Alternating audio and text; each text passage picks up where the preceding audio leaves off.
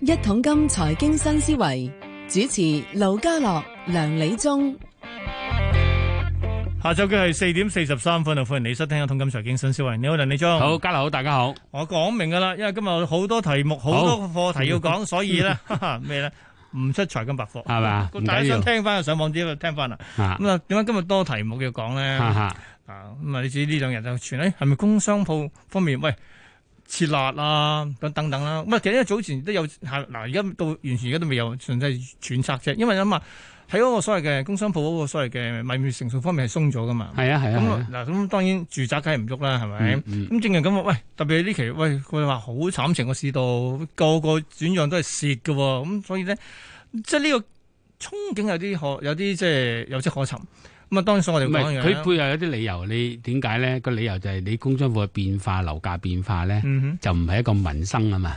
即係係你處理嗰班人咧，你都係即係嗰個。所以啲投資者嚟話投資者真係第二樣嘢就係話咧，雖然大家明白咧，生意唔好，其他嘢影響工商部個租值啊，或者嗰個需求。哼，嗯哼，但係嗰個現實嚟講咧，如果你係設立咧，係幫到有啲人咧，係容易喺工商鋪度置業嘅。係啊，即係譬如佢真係想搞誒、呃自己有一個工商鋪安定做生意咧，你唔設立咧，佢又困難啲嘅，因為你按揭個成數咁低，你明唔明先唔啊？係呢個都係後話嚟㗎。跟住係啦咧，因為因為工商鋪咧又引申另一個問題啦。咁上個禮拜尾有單咧，喂強拍，我從未聽過強拍會流係啦標嘅喎。 嗱，呢個我發覺幾得意嘅，你我係啊哋呢個我我就會定為呢個疫情效效果。嗯，因為我哋呢個疫情咧持續一段日子，亦都之前就發生過社會事件啊咁樣咧。其實咧有好多嘢咧係因為個時間上嘅問題啊，係咁同埋亦都疫情咧往後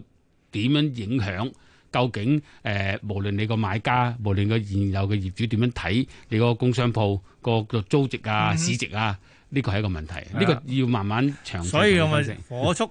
報好完價。報價先。嗯詳細講，我先講講本港股市嘅今日嘅表現先啦。嗱，過去幾日我哋升咗四日千幾點之後咧，今日終於會要回吐啦。但係早段都升過下嘅，恒指曾經見過二萬六千四百三十二點嘅，都升過百零點嘅。跟住咧就掉頭向下啦。嗱，最低嘅時候二萬六千一百六十八點，都跌翻百零點啦。其實高低位咧，你預三百零點啦。最後收二萬六千二百二十六點，跌七十四點。跌幅係百分之零點二八，同期內地三大指數全線下跌，跌最多嘅係深證成分，都跌近百分之二嘅。其實香港方面啲科技股都跌得好殘嚇。 好啦，跟住到鄰近北亞區日韓台全線上升，升最多嘅係日經，升咗近百分之一點八。歐洲開市，咦英國股市都仍然升緊百分之零點二喎。咁至於港股嘅期指現貨月跌一百零五，去到二萬六千二百五十六點，跌幅係百分之零點四，高水廿九點，成交十二萬張多啲。國企指數跌四十五，報一萬零五百四十一點。嗱，成交嗱唔係講笑，呢兩日成交日日都二千幾億㗎，平時都千零億咁，而家係 double 上添，二千幾億，但係咧全部都係啲科技股。全部吞晒出嚟，吞晒出嚟嘅話，你知佢隻隻都咁大隻，咁隻咁貴噶嘛？ 舉個例，嗱，今日二千六百七十四億裏邊咧，淨係騰訊啊，都佔你十五個 percent，嗰度三百七十三億，阿里巴巴都成十一成多啲，嗰度二百九十五億，咁仲埋加埋美團都都近二百億，我三隻加埋你睇下，都差唔多成八百幾億啊，即係三分之一係佢哋啦。咁可想而知，褪得幾多出嚟咧？好啦，咁啊睇埋恒生科技指數先啦，恒生科技指數今日咧都跌百分之六，又係重災區嚟啦。咁啊落翻去七千四百六十五點，跌四百九十六點。三十隻成分股裏邊得兩隻升嘅啫， 其餘都係跌。同期藍籌好啲咯，五十隻裏邊有三十三隻升嘅。咁當然，大家問表現最好嘅藍籌係乜嘢啦？答案係太古 A 升咗係近一成，最差嘅係阿里巴巴跌近一成。不過阿里巴巴好多股仔嘅。 好啦，十大榜第一位騰訊，騰訊聽日派成績表，但係今日都跌百分之七，落到去五百五十一蚊，咁啊全日最低位跌咗四十四蚊。阿里巴巴。差唔多全日最低位收二百四十八個四，跌廿七蚊，跌近一成。美團亦都一樣，啊近低位噶啦，二百七十一蚊，跌咗廿九蚊，都跌近一成。輝平保咧升咗一個四毫半，上翻八十六個五毫半，升幅百分之一點七。新洲因為配股咁啊，最後跌到落一百三十二個八，跌咗十個七，都跌百分之七。小米跌兩蚊，落翻廿二個四毫半，跌幅百分之八。京東又係跌近一成，力守三百蚊又係全日最低，跌咗三十個四。跟住到比亞迪，哇，跌咗廿七個半，去到一百五十七蚊，唔止一成添啊，跌近一成半添啊佢。跟住到友邦，冇起跌報八十七，匯控啊，匯控估唔到喎，上翻三十九個三毫半最高，收三十九個兩毫半，升一個五毫半，升幅百分之四。嗱，數完十大睇埋我哋四十大啦，咁當然一成先講啦，其他唔講啦，今日有排毒啊真係。其中阿里健康跌近一成二，長城汽車又係一成一嘅跌幅，跟住落到去呢個李寧跌一成。中國建材升一成喎，呢只係，其餘仲有即係華控半導體業績有啲令人失望，所以都唔使跌咁多係咪？一成四啊！好啦，梁理中，我哋想去翻頭先講啦，首先係講我睇誒，你覺得即係工商物業鋪咧，即係嗱會唔會設立嗱設立嘅幾樣嘢嘅，包括就係 S S S D 啦、係 B S D 會唔會即係取消啦等等㗎啦。啊嗯嗯咁啊，其實因為設咗立嘅話，佢哋可以鬆動啲都走啊嘛。我我要解釋成個形勢咧，大家睇個問題咧就唔係答似唔似難。嗯第一個問題咧，你要睇成個格局啊。而家個格局咧，我哋睇到個趨勢都係喺個誒、呃商業方面咧，政府會放寬。嗯，住誒衫唔使政諗，政治方面可能收緊㗎啦，大家明嘅。雖然嗰邊放寬咧，咁變咗咧，誒、你會睇到有一個問題就係大灣區嗰個部署。嗯其實咧，你誒、呃、將來喺大灣區部署裏邊咧，佢係期望咧香港、大灣區大家啲錢可以互相走嚟走去，甚至應該將來都有啲唔少大灣區人嚟香港買即係啲人商業工商鋪，係佢佢做嗰啲生意、啲業務嗰陣時，咁你呢個係整體部署嚟嘅。喂當年呢大香港大工商鋪係投資嚟嘅喎。唔係佢投資又得，我嚟做生意都得嗯㗎，你明唔明先？啊因為嗰我哋個睇法就係你嘅人才喺邊個地方發展，你嘅人才機遇啊。譬如好似有個可能喺東莞嘅，佢、嗯做嗰啲生意喺香港設廠做都得㗎。你唔係一定喺東嗰度有東莞設廠做嘅，啲或者佢喺香港攞寫就做得㗎，你明唔明先？啊嗯所以換句話講咧，喺整個大灣區嘅部署裏邊咧，其實咧，如果呢個概念咧，你工商部係唔應該咁多辣椒嘅。嗱、嗯你住宅可以，住宅你還可以喺因為度住翻涉及到民生嘅問嗱，即題係民生問題係啊。你呢個嚟講，你要你要鼓勵裏邊嗰啲嗰對叫做資金鏈啊，資金流可以順利啊嘛。哦，你嚟到香港，原來都巡邏喺內地啲人咧嚟到香港，你買樓，哇，咁好多限制嘅，梗梗係唔係幾好。嗱，呢個係其中一個概念啫。第二個概念就係、咧，如果政府喺依刻裏邊想做啲嘢咧，好慘啊！即係我哋有時都講法，點解冇今年而家大家都點冇乜錢啊嘛？壓力又大，壓力大喎，要求佢做咁多嘢，嗯咁、有咩嘢係唔使錢，壓力又細啲，咁可能係即係喺嗰個限制方面減就少就係咯。工商鋪嗰方面啊。啊，但係限制方面減少咧，你如果全面樓市放寬就唔得嘅，因為咧你去到一個住宅嗰度係好擔心嘅，啊嗯因為啊我哋主席講過啊嘛，樓係俾人住啊嘛，唔係俾 係人房炒啊子嘛是用來住的，不是用係啦，來咁炒的。同樣道理，工商部你話用噶嘛？如果你前面都我嚟用嘅話咧，其實你可能嗰、個，我成日覺得咧，將來某啲政策會冇咁死，嗯即係會彈性啲。你可能用嘅會俾多少少嗰個寬限你，嗯哼話你唔用嘅咁啊另一個問題啦。即係我會覺得有咁嘅趨勢，嗱，但係證明咧，嗱，簡簡單單，其實咧就 其實呢兩年啊咧，舉個例，上年我哋有呢個社會運動事件咧，今年就有疫情咧，理論上咧，即係零售生意市道都好慘情㗎啦。咁所以咧，啊係啊租金大大大部分要減或者免添嚟係啊，嗯正因為咁嗱，個租金息跌咗落去嘅話咧，鋪價梗係落㗎啦，係咪？啱啊啱咁冇所以其實，假如又用翻幾年前買入嘅話咧，而家轉手個個都選選手嘅喎，其實係啦，冇辦法噶。乜但係呢度咁樣講，直話講句，呢、個就係投誒投資有冇有升有跌啊嘛。係咁你好難話用呢一刻嚟去決定啊嘛。咁我自己睇咧，如果你翻翻轉頭啊，其實林鄭喺工商鋪嗰度個按揭時數增多，嗯嗰度其實某個底都係受業受業界歡迎嘅喎。呢、個單一呢個項目哼，，係咁即係話咧，如果喺新一屆嘅即係施政報告裏邊，喺工商鋪裏邊有啲着墨咧，壓力會細好多。但係咧嗱，嗯有正因為咁，其實咧又睇開，即係前一排啦，李根興上嚟講咧，啊佢話咧簡直係重災區啊嘛。嗯咁咧，但係咧仍然有人即係入市嘅，因為好似話咧，覺得好多都誒靜咗好耐啲，覺得都差唔多到底咁啊入。咁但係咧，聽講話一前日報紙話話，喂可能會即係鬆減辣咧，我即刻縮啊啲鋪，即係我啱放緊鋪啲全部縮晒啊。係啊，嗱，其實成個樓市就好得意嘅。以前咧好多時都係誒豪宅帶動，嗯哼，跟住就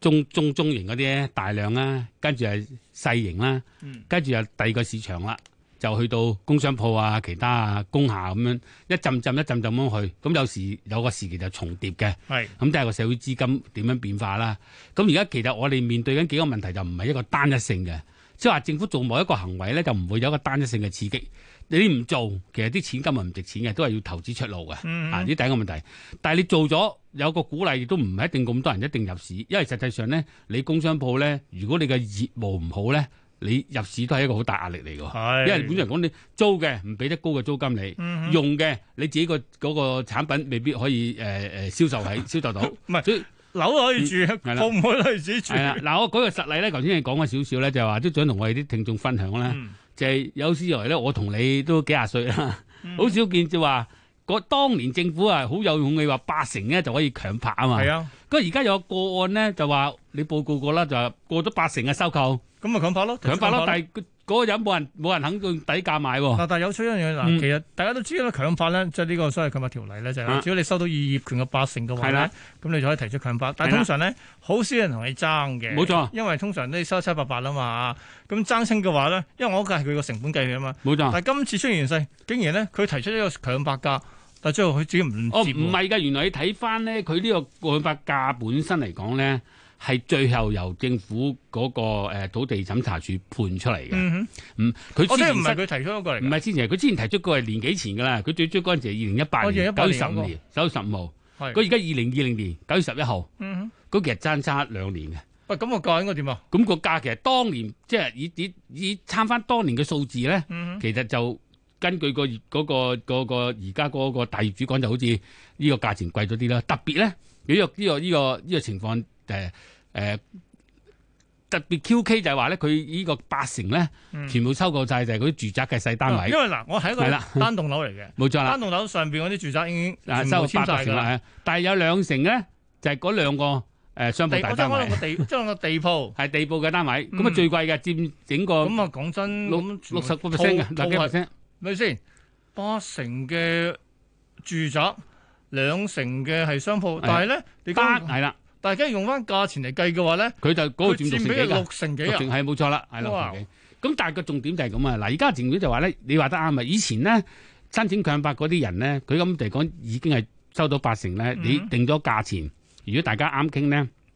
就去噶，因為你唔去嘅話咧，第二個加多少少啊，第二個就上會咗去㗎啦，上咗去噶啦嘛。係啊，啊，咁都會有一爭啊，或者少爭啦。好啦，但係個重點就係而家嘅處境咁啦，可能嗰、個、呃、收購嘅大業主佢未收兩個商鋪啊，嗯哼，佢嗰個政府而咁家打算用強拍係啦，政定佢佢咯。定出嚟咧，如果跟強拍嗰個咧，佢係嫌太貴。誒，咩但係先？佢佢嗯有但係我嗰個應該係二零一八年嘅。嗱，你唔好理佢點樣，即係係總之佢一走出嚟個數咧，佢覺得比二零一零佢報上一個貴咗成四成幾，哦因為呢個土地嗰邊係啊，報翻報返落落嚟，嚟嗯批翻呢個數啊。好啦，咁而家剩翻嚟個問題就係佢有三個月時間，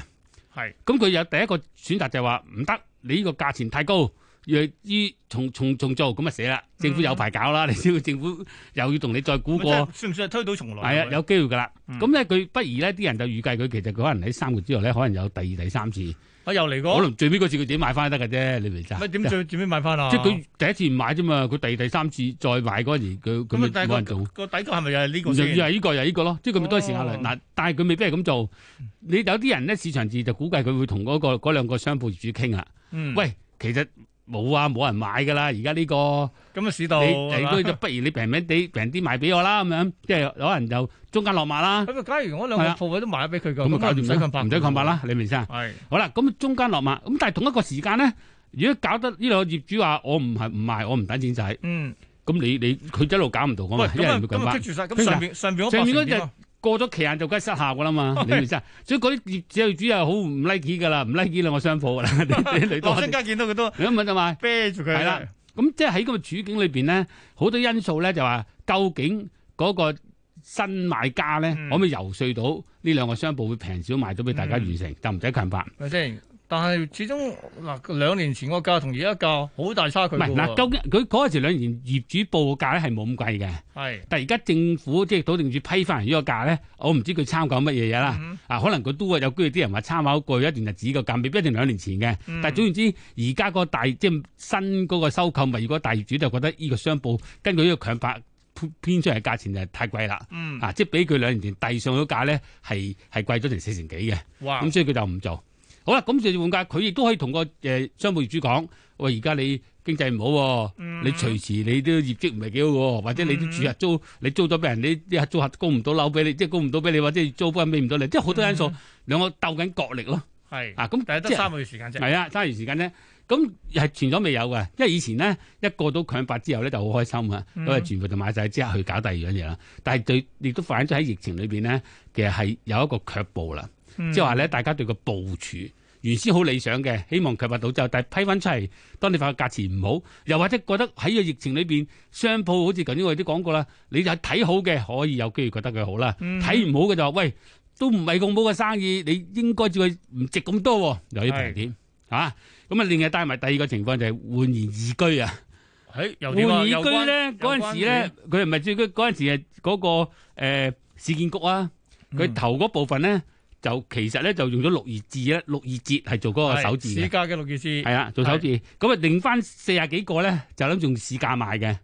係就咁啊，唔係唔係手字啦，市咁價啊你唔冇知手啊。指嘅咯喎，咁當時佢留翻一啲俾人哋換樓嘅，嗯。啊嗯或者發覺到原來有得意喎，事與願違喎，即係等於我哋就誒冇乜 反應。嗯市場反應咁樣反應。咁你知勁啊啊，嗱，市建局咧又同政府唔同啲嘅，啊市建局始終佢都係半官方機構嗰班我我都識佢有啲嘢理事啊，有嗯唔係佢啲近佢佢始終要物業貨源輪轉㗎。佢哋嗰個係啦，轉翻佢唔哋到嚟比較上做嘢快手啲嘅，同埋佢哋要覺得喂都做加啲功課啊。嗯咁而家就佢哋決定咧，不如唔好啦，我就七折，誒啊就即但係上係一七次人哋六六折啊幾嘅唔喎，係冇辦法啦，而家市道唔同啊嘛。搞佢咁啊希望咧用翻嗰個叫做誒手字，咁啊同政府做埋出去啦。嗯咁呢個都好嘅，因為政府都中意推出多翻多一啲嘅即係首置物業嘅咁樣。嗱，我自己覺得咧，呢、個亦都係因為佢疫情問題嚟嘅，嗯，一個唔同嘅時段。因為當時如果你全部變晒六二折，可能全部賣晒好哦我其耐實已經。想諗一樣嘢就係啦，呢個係咪打錯算盤因為係咁、我哋唔好話嘅，因為佢嗰我一時一時比一時係哦啱嘅。佢嗰陣時政府不嬲係好想點咧，一部分嘅樓咧係嗯公私家嘅，等你一個自由買賣，嗯有個市場啊咁樣，跟住呢部分係首置嘅。係嗯咁咪大家可以對啲手指嚟吸引啲噶嘛？你明唔明先啊？但係佢又唔明喎。其實咧，你諗翻轉頭咧，如果我係私人客，我係咪中意住埋去一啲同樣 價錢，同我隔離嗰個啲手係手指你嘅即單係嘅你唔人講咧？佢，你點知啊？真係啫。喂，佢公佈啊，政府。咁咁之乎佢上咗有時咧，我諗下一次咧就可以因應過往經驗咧，政府喺制定呢、個誒、明白。設計手指嗰時可以再深思熟慮啊係一啲一咯。棟成棟就係咁咁就咁啦，咁唔啊搞簡複單啲，雜啦，咁啊簡單啲啊，係咁啊啦。炒埋一齊，邊好玩咧？真係。咁我哋要慢慢細心俾意見㗎啦。啊 好，今日傾到呢度，有幾多嘢傾咧？下星期多啊，都好多嘢傾下先。係拜啊拜。好，拜拜。